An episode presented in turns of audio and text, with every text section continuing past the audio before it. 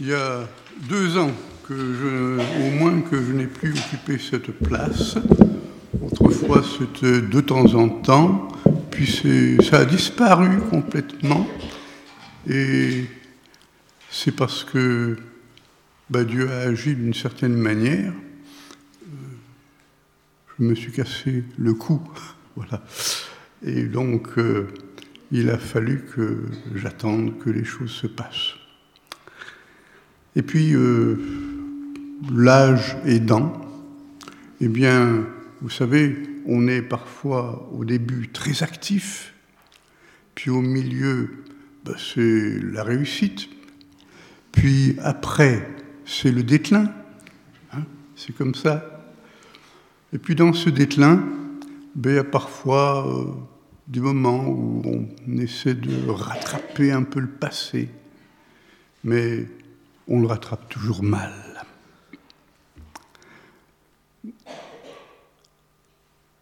À quoi bon manger du citron? Que peut-il venir de bon de Nazareth? À ces deux questions, la même réponse. La vie. La vie. Au XIXe siècle, les conflits armés dus principalement à Napoléon d'ailleurs ont permis à toutes les armées d'Europe qui étaient en conflit avec les Anglais de s'apercevoir d'une chose, c'est que ces armées-là étaient fortement victimes du typhus. Les Anglais, par contre, jamais, ou presque. Pourquoi?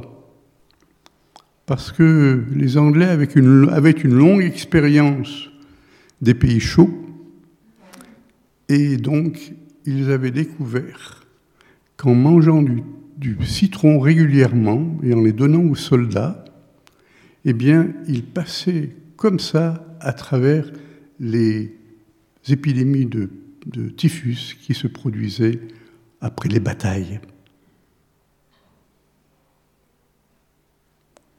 Que peut-il venir de bon de Nazareth?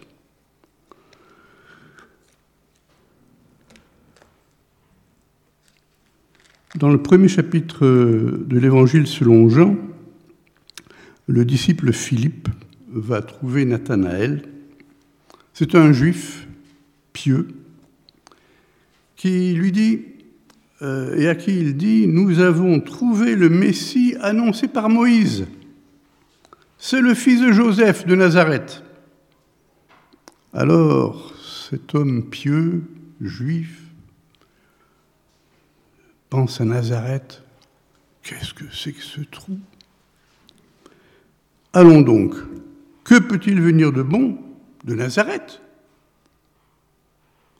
Puis, ce même euh, juif rencontre Jésus. Alors bien sûr, on n'a pas le détail de la rencontre. Hein. Mais une chose est certaine, c'est que lui aussi, il devient le disciple de Jésus en faisant la découverte de la vie nouvelle amenée sur terre par Jésus qui déclare Le royaume de Dieu est parmi vous, c'est-à-dire le règne de Dieu, ou bien le monde nouveau, car ce règne implique un monde nouveau dans lequel les règles de vie sont différentes, totalement différentes de celles de notre monde. Il s'agit bien sûr de la vie éternelle, du salut. Il s'agit d'une conversion, c'est-à-dire d'un changement de mentalité dans les relations avec Dieu et aussi dans les relations avec les hommes. Et cette relation, elle est à vivre dans le quotidien de nos vies avant d'en jouir pleinement auprès de Dieu. C'est ainsi que ce monde nouveau, il faut le rappeler, existe depuis 2000 ans. Et pourtant, chacune de ces années a connu les mêmes problèmes que les précédentes, Problème de guerre, pauvreté des uns, richesse exorbitante des autres, exploitation de l'homme par l'homme, à quoi s'ajoutent euh, les guerres économiques, les problèmes religieux qui n'ont rien à voir avec la foi, mais avec la politique. Par conséquent, peu de choses ont changé en 2000 ans, quand la recherche de la richesse et du pouvoir est la raison de vivre d'une société, elle devient très vite la source de tous les conflits à tous les niveaux. Et c'est pourquoi le monde a toujours ressemblé à une barque agitée par la tempête. Alors il faut s'imaginer que nous sommes dans une barque, nous tous, agités par la tempête du monde, mais celui qu'on a chanté tout à l'heure, il est là, en permanence. Qui est ce Jésus? Il est celui qui a permis que les croyants qui mettent leur confiance à lui, en lui, ces croyants faibles en nombre à toutes les époques, mais animés de l'esprit, ont manifesté une puissance analogue à celle du sel dont une petite quantité donne du goût à toute la soupe, au point de faire reconnaître une civilisation chrétienne dans une large partie du monde. Qui est ce Jésus? Il dit, je suis le chemin, la vérité et la vie. Et en un autre texte, il dit je suis. Tout court. Tout court. Qu'est-ce que ça veut dire je suis dans la Bible? Un seul l'a dit. C'est Dieu lui-même au Sinaï. Et quand Jésus répète ceci, je suis, rien d'autre, il veut dire quoi? Qu'il est lui-même le Dieu. Et c'est exceptionnel dans l'Évangile, mais ça existe. Il est le chemin, la vérité et la vie. Le chemin, on comprend à peu près. En tout cas, il nous demande de le suivre pour que nous recevions la vie abondante. Alors, suivre, ça veut c'est aussi un terme technique. Dans la Bible, qui n'a rien à voir avec euh, le petit chien qui suit son maître. C'est un mot qui est très ancien, puisque les philosophes d'avant 500 ans avant Jésus-Christ, 400 ans avant Jésus-Christ, utilisaient ce terme pour dire qu'ils sont marcheurs et, que le, le, le disciple suit son maître et il suit son maître en l'écoutant marcher et enseigner les groupes. Voilà donc euh, quelque chose d'important. Mais le terme le plus important dans cette euh, déclaration de Jésus, c'est celui de vérité. Il est la vérité. Qu'est-ce que la vérité? C'est une question posée dans la Bible aussi. La vérité humaine, ben, elle éclate euh, très souvent ces temps-ci. Toutes les fois qu'il y a une manifestation anti-gouvernementale, n'importe où dans le monde, il y a toujours deux moyens, deux méthodes de compter les gens, les participants. Selon les organisateurs, par exemple, 100 000. Selon les services officiels, 50 000. C'est à croire que dans le monde entier, les organisateurs et les contrôleurs officiels souffrent de graves problèmes de vue. Les uns voient double et les autres ne voient qu'une personne sur deux c'est dire à quel point la vérité ici-bas est relative. Mais la vérité, avec un grand V, appartient à Jésus. C'est la vérité absolue. Et c'est donc Jésus seul qui peut affirmer de lui-même qu'il est cette vérité. Comment a-t-il fait? Pour nous montrer justement le chemin, le vrai chemin qui mène à la vie abondante. Parce que Jésus lui-même, il est à la fois vrai Dieu et vrai homme. Suivre. Jésus, c'est donc se lancer dans une aventure où l'on risque d'être déstabilisé dans ses habitudes, car il ne s'agit pas d'avoir la foi, selon l'expression si souvent entendue, qui n'est qu'une croyance, mais au contraire de mettre sa confiance en Jésus, de se laisser saisir par lui et par la confiance. Les disciples vivaient cela déjà depuis plusieurs mois avec Jésus quand survient le test. Et cela consistait pour les disciples à répondre oui à une situation à vue humaine totalement impossible. Nourrir 5000 personnes. Ça se trouve dans l'Évangile selon Marc, sous le titre de Première multiplication des pains. Les douze reviennent de leur euh, mission et voici ce qui se passe.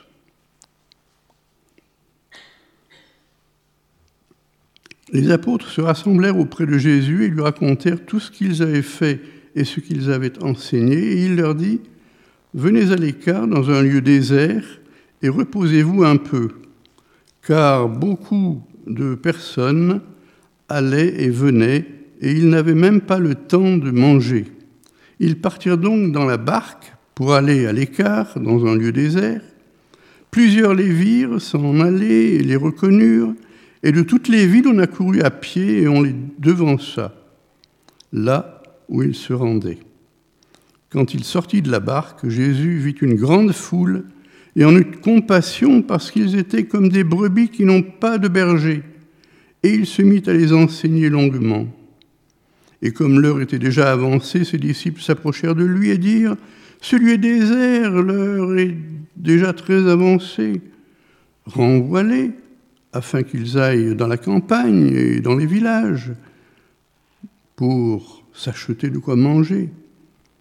Jésus leur répondit Non, non, non, non, donnez-leur vous-même à manger. Mais il lui dit, mais enfin quoi Est-ce qu'on irait acheter des pains pour 200 deniers? Il leur répondit, combien avez-vous de pain Allez voir. Ils s'en informèrent et répondirent, cinq et deux poissons. Alors il leur commanda de les faire tous asseoir en groupe sur l'herbe verte, et ils s'assirent par rang de, de cent et de cinquante. Il prit les cinq pains, les deux poissons, leva les yeux vers le ciel et dit la bénédiction, puis il rompit les pains et les donna aux disciples pour les distribuer à la foule. Il partagea aussi les deux poissons entre tous. Tous mangèrent et furent rassasiés, et l'on emporta douze paniers pains, pleins de morceaux de pain et de poissons. Ceux qui avaient mangé les pains étaient cinq mille hommes.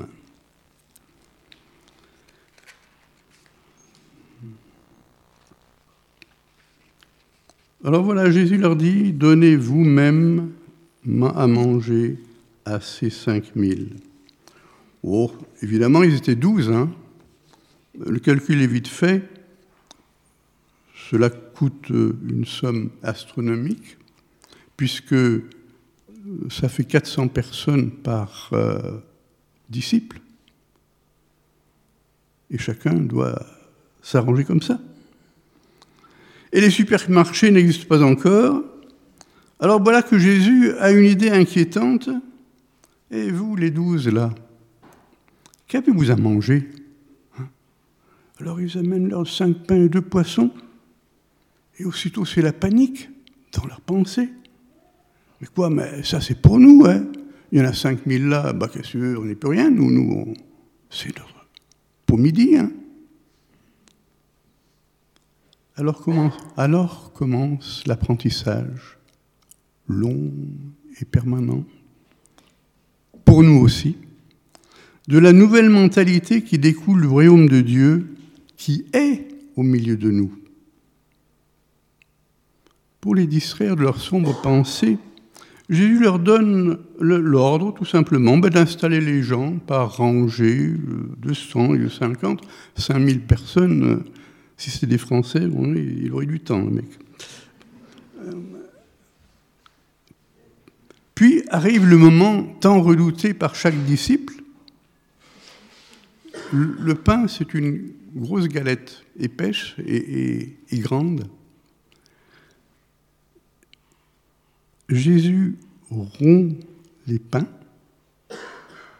et les donne aux disciples pour qu'ils les distribuent. Et là, c'est la surprise. Ce n'est pas une multiplication des pains, c'est autre chose.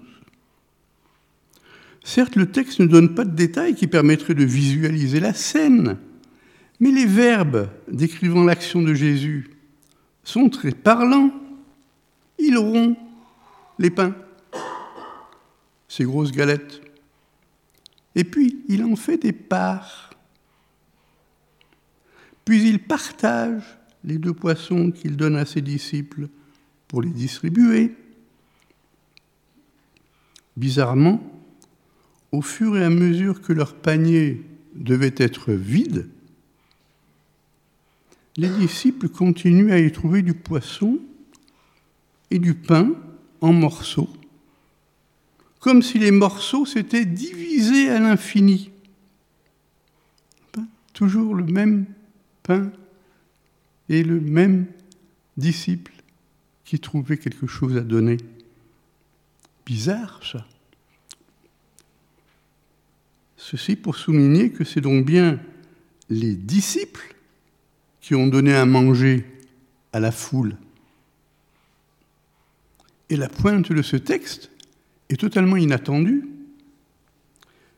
Les 5000 personnes ont été rassasiées, il reste encore 12 paniers pleins de morceaux de pain et de poissons, un pour chaque disciple, alors que chaque disciple aurait dû se contenter d'un douzième de, des éléments, comme on les appelle. C'est l'humour de Dieu en action. Mais il y a plus encore. Ça, c'était la première distribution. il y en a une deuxième. Mais auparavant, voici ce qui se passe. Marc 6, 45, 52.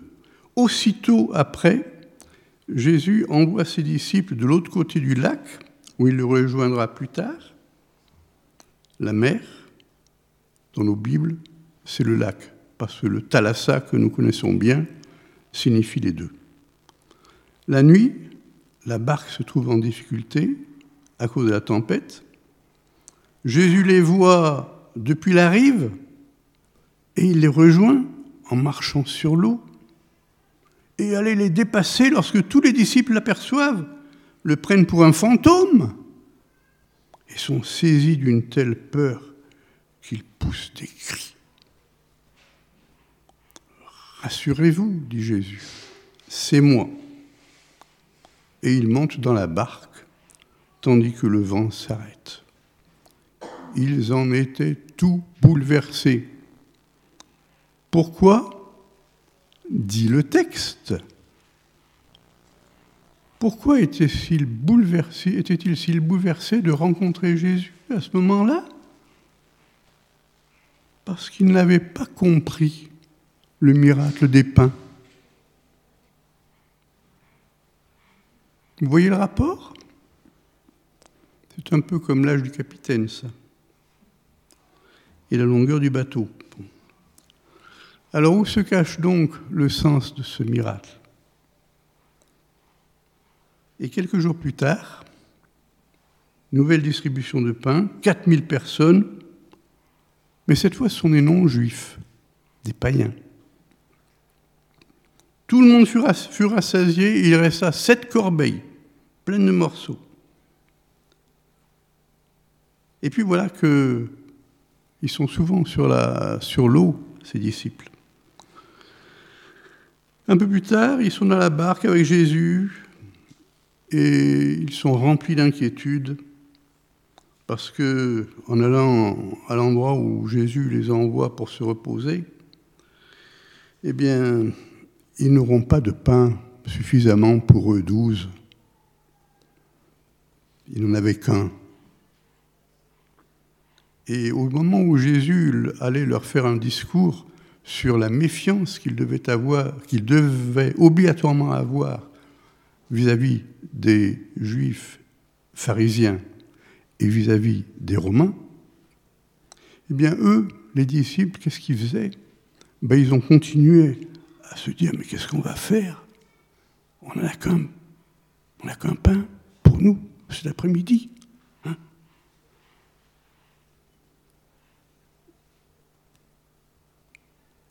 Et voilà, Jésus entend ce brouhaha-là un peu. Mais pourquoi vous inquiétez-vous? Tout simplement parce que vous n'avez qu'un seul pain. Vous ne, comprenez, comprenez toujours pas? Avez-vous l'esprit bouché? Ça, c'est la bonne traduction du cœur endurci, vous savez. Dans ce cas-là, c'est le miracle qu'il fallait comprendre, un miracle qui s'est donc produit deux fois, avec le même défi lancé par Jésus, donnez-leur vous-même à manger. Et le même résultat, une surabondance énorme de reste. Jésus a dit, si quelqu'un veut me suivre, qu'il renonce à lui-même, c'est-à-dire qu'il euh, renonce à compter sur ses propres forces et qu'il mette sa confiance en moi. Une confiance analogue à celle d'un petit enfant dans les bras de sa mère, enfant qui n'a aucun pouvoir. Telle est la définition de la foi en Christ, de la confiance en lui et donc en Dieu. Pas facile avec notre volonté d'indépendance. Hein. Mais ça, c'est la méthode divine. Déjà dans l'Ancien Testament, euh, dans le livre des juges, il y avait Gédéon, hein, qui était un chef du peuple hébreu au temps des juges, chef des armées, chargé d'aller à la bataille avec une armée réduite à 300 hommes, alors qu'il avait levé 12 000 hommes et sans aucune arme mais avec trompette et des cruches et des torches, il a gagné la bataille, parce qu'il avait obéi à Dieu. Et ceci, dit le texte, pour que le peuple ne dise pas que c'est par sa force qu'il a remporté la victoire. Important ça. C'est seulement quand Gédéon a accepté d'abandonner tout ce qui relève de la force humaine qu'il est enfin devenu un serviteur entre les mains de Dieu et qu'il a mis l'armée ennemie en déroute avec ses 300 hommes. Eh bien, Jésus a appliqué aux douze disciples cette même méthode expérimentale, dont ils n'ont pas compris du tout le sens caché dans l'ordre de Jésus de nourrir eux-mêmes ces foules, tellement la situation était impossible à vue humaine. Mais en réalité, avec ce résultat-là, que s'est-il passé? Ben, C'est qu'ils avaient pleinement réussi parce qu'ils avaient écouté Jésus, qui leur demandait de commencer par un acte d'une grande simplicité et tout à fait à leur portée exactement comme pour euh, Gédéon, va chercher des cruches, des torches et des trompettes, mais laisse tes armes. Les disciples, eux, qu'est-ce qu'ils avaient à leur portée? Ben, Jésus avait posé la question Qu'avez-vous à manger pour le prochain repas? Euh, ben, Donnez-moi ça. Et là réside, le miracle. C'est que hein, ça fait mal quand même, hein, mais il donne. Il donne à Jésus. Ils acceptent de les donner pour les partager avec ceux qui n'avaient rien. C'était leur offrande, pour finir. C'était leur offrande. Petite aux yeux des hommes, mais d'une grande valeur pour Jésus. Une valeur aussi importante pour lui que celle de la veuve qui avait donné une minuscule pièce de centimes, n'est-ce pas, de monnaie de peu de valeur. Car, dit-il, cette veuve n'a pas donné de son superflu, mais elle a donné de son nécessaire. Or, les disciples avaient fait encore mieux ils ont donné tout leur nécessaire. Certes, ils risquaient seulement de sauter un repas. Il hein. faut bien euh, rattraper les choses.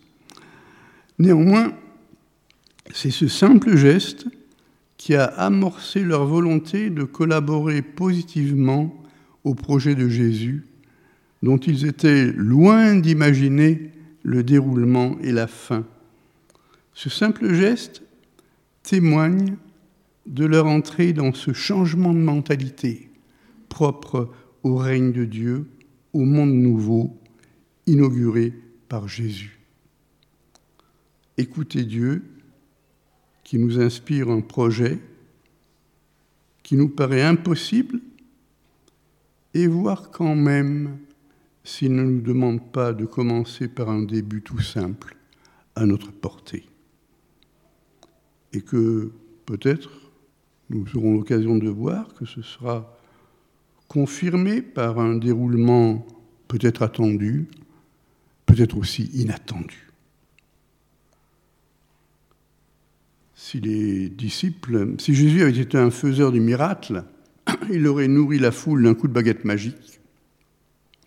Mais il, voulait montrer aux disciples un nouveau style de vie, celui de la vie nouvelle dans leur quotidien qui s'applique aussi dans notre quotidien. Et c'est ainsi que les, les, disciples ont découvert le partage avec ceux qui n'ont rien. Ils ont donné les pains et les poissons. Jésus a fait le nécessaire et il a réparti c'est aussi les deux poissons entre tous. Ce n'est donc pas une multiplication, mais c'est bien un partage de ce que les disciples ont donné. Le miracle, c'est que tous reçoivent de quoi vivre quand ceux qui ont, même peu, consentent à le partager. Ceux qui ont, ceux qui ont, même peu, consentent à le partager. Ce miracle est propre au monde nouveau de Dieu. Le titre qui convient à ce texte, c'est donc peut-être le miracle du pain partagé.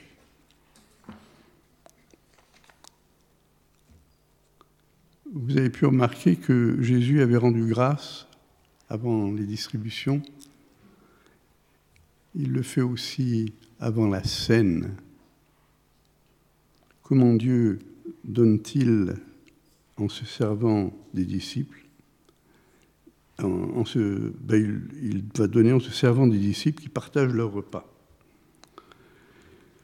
Mais voilà ce qui se passe en 1 Corinthiens 11 euh, à Corinthe.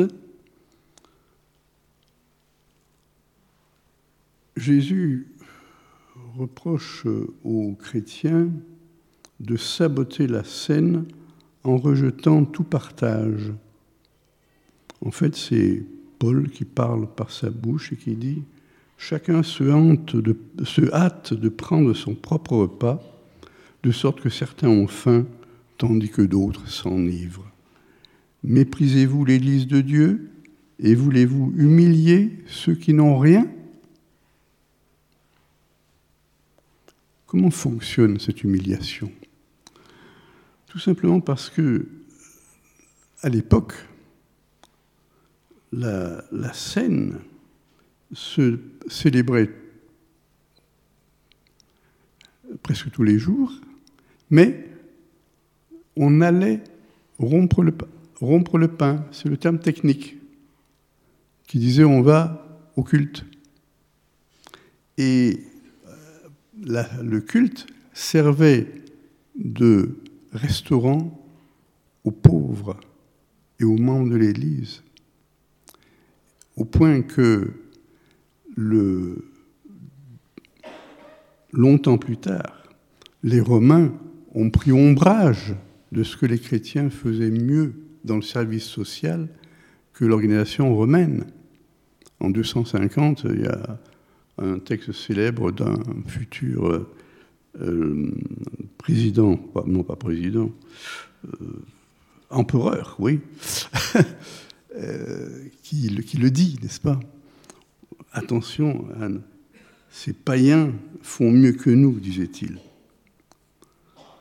Et alors, du coup, il y a ceux qui arrivaient à, à ce culte, ils se dépêchaient de manger, puis il regardait là-bas les pauvres qui n'avaient pas grand-chose, mais ils se dépêchaient quand même de manger, et puis ça y est, on, laissait tomber les autres.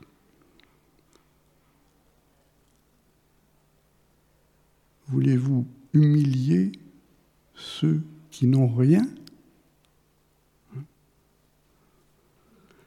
Comment fonctionne cette humiliation?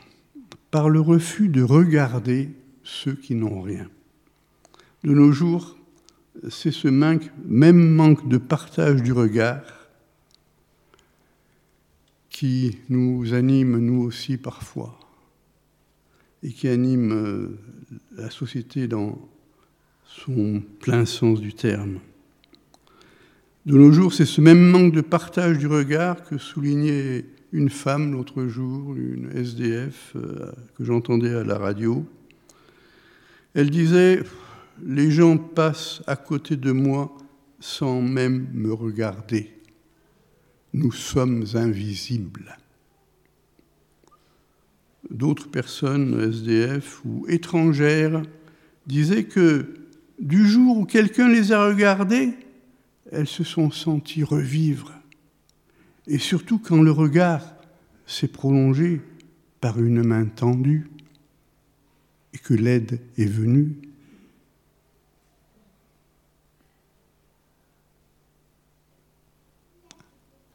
Nous avons, nous, aujourd'hui, beaucoup de choses à faire dans ce, monde. Et peut-être euh, gagnerons-nous la même chose que les disciples? Les disciples ont gagné plus qu'au centuple dans ce geste tout simple de donner leur repas. Et c'est ainsi qu'ils ont inauguré parmi les gens de leur époque ce règne de Dieu ce monde nouveau où le partage du peu qu'il possédait a affermi la mission de Jésus, puisque dès la fin du deuxième siècle, tout le bassin méditerranéen était évangélisé. Aujourd'hui, aujourd'hui, oui, proclamer le royaume de Dieu, le monde nouveau, en partageant ce que nous avons reçu de Dieu dans tous les domaines. On dit souvent l'entraide débouche si souvent sur la question pourquoi faites-vous cela hein? Eh bien à cause de notre foi, une foi confiance en Christ, pas celle qui bouleverse les montagnes, ça c'était une pique de, de Jésus, parce que si tout le monde avait cette, capacité-là, vous voyez dans quelle région, dans quelle pagaille de l'environnement on vivrait. Au bord de la mer, vous auriez soudain une montagne, et puis l'inverse. Mais voilà, c'est à cause de leur, de leur foi confiance en Christ, aussi petite qu'une graine de moutarde, c'est ça qui suffit à faire de grandes choses à partir d'un petit commencement.